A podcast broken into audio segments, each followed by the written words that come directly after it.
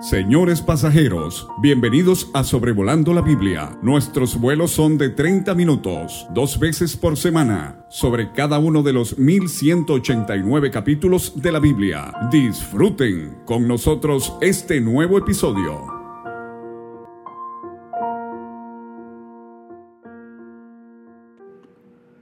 Me da mucho gusto saludar al auditorio de Sobrevolando la Biblia en este podcast número 267, considerando primero de Samuel capítulo 29, hoy miércoles 24 de mayo del 2023. Aprendimos en el episodio pasado, eh, en la casa de la adivina de Endor, que estamos el día antes de la guerra entre los filisteos y Saúl, eh, que sucederá en el capítulo 30. Y en esta batalla Saúl y tres de sus hijos perderán la vida, incluyendo el buen amigo de David, Jonatán. Entonces, ah, eh, la atención de, eh, cambia de la casa de Endor a Ahora vamos a ir al sur, unos 40 kilómetros al sur, en las laderas del monte Gilboa. Eh, Gilboa y Moriah eh, son dos montes que separan el valle de Jezreel en el norte de Canaán, eh, separan el valle del río Jordán. El monte Moriah nos tiene una memoria, una remembranza muy positiva. Allí fue donde Abraham brilló en su excelencia eh, eh, como hombre obediente a Dios. Pero el monte Gilboa tiene una memoria, una remembranza muy negativa y se identifica trágicamente con la muerte de Saúl un hombre que brilló por su desobediencia. Ahora el primer versículo eh, nos da eh, los preparativos para la batalla del capítulo 30 en el monte Gilboa. Dice, los filisteos juntaron todas sus fuerzas en Afec. Eh, este lugar lo vimos en el capítulo 4 de este libro cuando eh, los filisteos acamparon allí y en esa batalla se llevaron el arca del pacto, esto unos 90 años atrás. Israel por su parte acampó junto a la fuente que está en Jezreel, a 64 kilómetros al noreste de Afek. O sea, esta distancia es lo que separa las tropas de los filisteos y la de los israelitas comandados por Saúl. Ahora en los versículos 2 a 5 vemos como los filisteos desconfían de David. Dice el versículo 2, y cuando los príncipes de los filisteos pasaban revista a sus compañías de asiento y de a mil hombres, David y sus hombres iban en la retaguardia con Aquis. Hemos visto que este era el, eh, de los príncipes, parece ser el principal, el rey de los filisteos, y David y sus hombres van a funcionar como retaguardia, eh, o sea, hasta atrás. Esto era una costumbre eh, estratégica, militarmente hablando, eh, poner al rey hasta atrás, obviamente, para que los de adelante en sus diversas columnas y batallones pudieran defender a su rey. Y la retaguardia iba detrás del rey, en este caso sería eh, David y sus 600 hombres. Eh, no tenía sentido tener enemigos en la retaguardia. Los filisteos eh, podrían verse acorralados si David decide en el último momento apoyar a Saúl. Eh, entonces esto pone a su rey en tremendo peligro. Y por esto ellos dicen en el versículo 3, ¿qué hacen aquí estos hebreos? Ahora, este nombre, esta denominación hebreo, eh, parece significar el que cruzó el río y data de tiempos de Abraham. Obviamente él cruzó el río, eh, el Éufrates, para llegar a la tierra prometida. Eh, pero entonces es la primera vez en Génesis 14 que tenemos esta designación al pueblo de Dios. Eh, otro caso despectivo del uso de hebreo es la esposa de Potifar en Egipto. Eh, ella lo usó despectivamente tratando de acusar falsamente a José. La última vez en el Antiguo Testamento que tenemos esta expresión es en el libro de Jonás, cuando él confiesa a los otros marineros, soy hebreo. Entonces, eh, tanto los filisteos, ah, reconociendo que David y sus hombres no pertenecían allí, como Jonás en el barco, eh, el mundo sabe que el creyente realmente no le pertenece. Cuando digo el creyente estoy hablando de aquella persona que realmente vive su fe. El mundo eh, no está a gusto con la presencia eh, de creyentes. Y si están a gusto, entonces hay algo eh, débil o faltante en el testimonio de tal creyente. dice el versículo 3, y Aquis respondió a los príncipes de los filisteos, ¿no es este David el siervo de Saúl, rey de Israel? Que ha estado conmigo por días y años. Hemos visto año y medio y no he hallado falta en él desde el día que se pasó a mí hasta hoy. Muy interesante el testimonio tan impresionante que Aquis da de David. Eh, pero aquí hay un problema. La batalla que se avecina es eh, los filisteos contra el pueblo de Israel, el pueblo de Dios. Y ahora esta no sería una batalla santa, una guerra santa para David, ir en contra de Saúl y del pueblo de Israel. Eh, recuerde que en el capítulo 25, versículo 28, Abigail ella dijo, eh, por cuanto mi Señor pelea las batallas de Jehová. Pero en el caso de ir a la guerra contra Israel, esto no sería pelear las batallas de Jehová. O sea, lo que estamos viendo es eh, una manera en que Dios eh, cuida a su siervo David.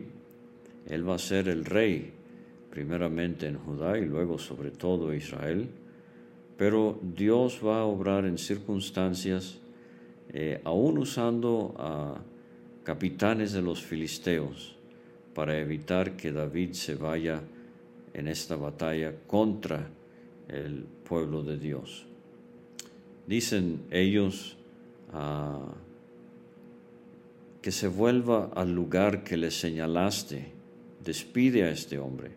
El lugar que le señalaste es Ciclag, allá cerca de la frontera entre Judá y, ah, la tierra de los filisteos, y no venga con nosotros a la batalla, no sea que en la batalla se nos vuelva enemigo, porque con qué cosa volvería mejor a la gracia de su Señor que con las cabezas de estos hombres.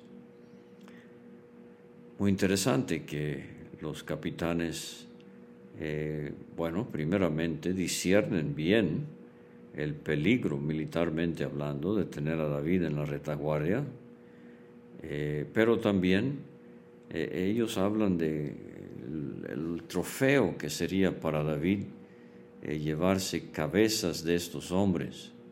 Esto parece ser una alusión al capítulo 17, cuando David le quitó la cabeza a Goliat.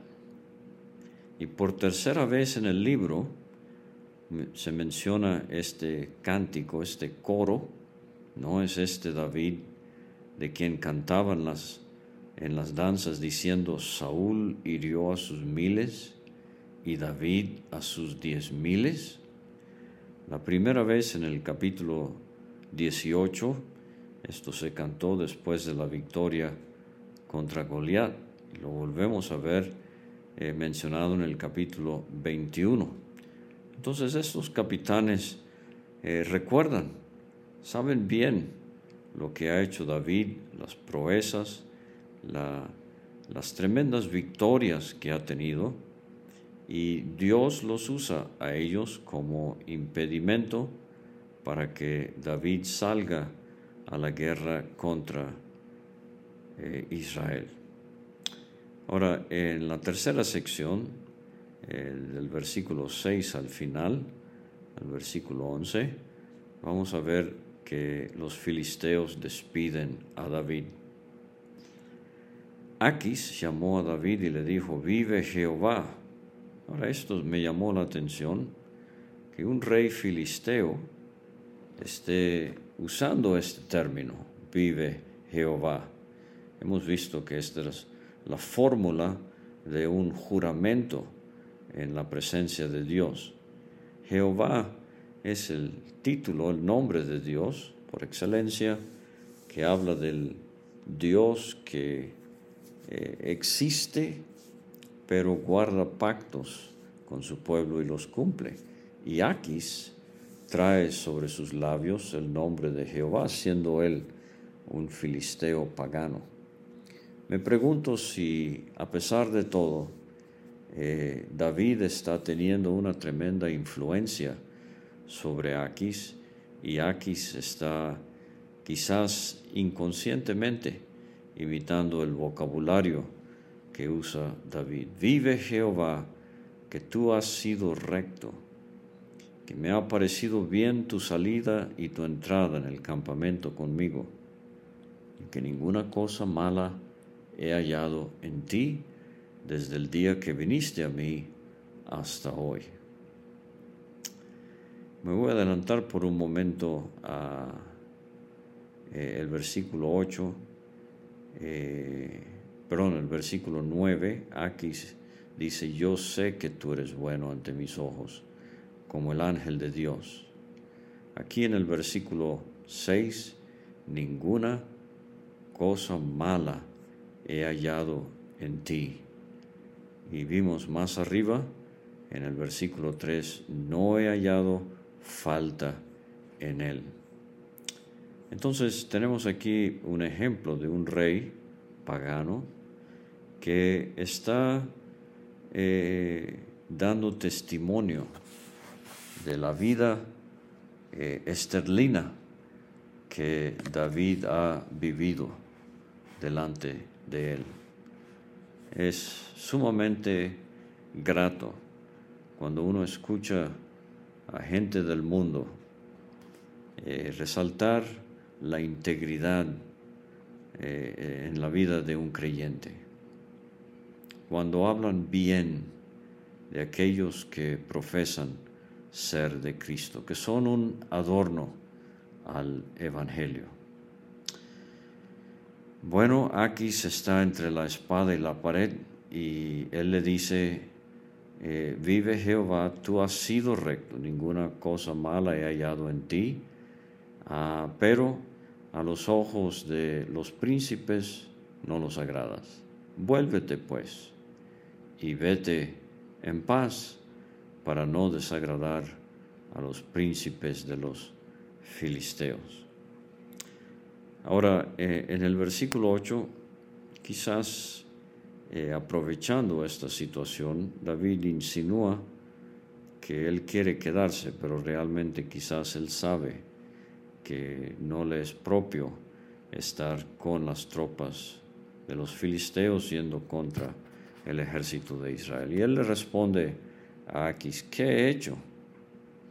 ¿Qué has hallado en tu siervo desde el día que estoy contigo hasta hoy? Para que yo no vaya y pelee contra los enemigos de mi señor el rey. Pero David, ¿cómo vas a pelear contra los enemigos de los filisteos? Si tú sabes que los enemigos de los filisteos son eh, el pueblo de Dios. Entonces aquí vemos cómo este pequeño capítulo resalta el hecho de que Dios va a salvaguardar a David de ir contra su propio pueblo. Aquis respondió a David y dijo, yo sé que tú eres bueno ante mis ojos, como un ángel de Dios. Es la segunda vez que Aquis toma sobre sus labios eh, el nombre de Dios, Jehová, ahora el nombre Dios. Los príncipes de los filisteos me han dicho, no venga con nosotros a la batalla, levántate pues de mañana, tú y los siervos de tu Señor que han venido contigo, y levantándoos al amanecer, marchad. Eh, Aquis no puede con la influencia de estos príncipes y él despide David. Dice el versículo 11, y se levantó David de mañana, él y sus hombres, para irse y volver a la tierra de los filisteos. Y los filisteos fueron a Jezreel, que es ahora entonces se nos prepara el escenario para esta batalla, de la cual vamos a ver en el episodio siguiente con David Alves, hijo en primero de Samuel capítulo 30. Entonces, eh, vemos en este capítulo, eh, por una parte, David eh, como creyente no encaja entre los filisteos y los capitanes le hacen saber esto a Aquis. Uno podría pensar, por ejemplo, en Jonás, que ya he mencionado en este episodio, Jonás, ¿qué haces en un barco durmiendo entre tanta gente pagana? Uno podría pensar también en, Pedro, en el patio del sumo sacerdote Caifás, y preguntarse, Pedro, ¿qué haces junto al fuego allí calentándote con los enemigos del Señor Jesucristo? Lo mismo me pregunto a mí, le pregunto a usted creyente, ¿qué hace? ¿Qué hacemos cuando en vez de irnos a la casa después del trabajo, nos sentimos atraídos a quedarnos a eh, pasar el tiempo con gente que no conoce al Señor? Lo hemos dicho ya en estos episodios, el que se hace amigo del mundo, se declara enemigo de Dios. Y la segunda cosa entonces que he mencionado ya, que David usa, eh, Dios usa a los capitanes de los, eh, de los filisteos eh, para que ellos convenzan a Aquis a deshacerse de David. Entonces, vamos a ver que eh, David entonces no va a la guerra, él se regresa a Ziklag y entonces escuchará la trágica noticia de la muerte de los príncipes de Jehová, pero especialmente su entrañable amigo Jonatán. Muchas gracias por escuchar este episodio de Primero de Samuel sobrevolando la Biblia y espero que Siga disfrutando estos estudios. Apreciamos mucho sus oraciones. Eh, como ha de imaginarse, no es fácil eh, conseguir el tiempo para tan eh, continuamente y frecuentemente presentar estos episodios, pero lo hacemos con mucho gusto, en amor al Señor y a ustedes, deseando la edificación del pueblo del Señor. Muchas gracias por escuchar y nos vemos el sábado con primero de Samuel capítulo 30, la batalla en el monte Gilboa.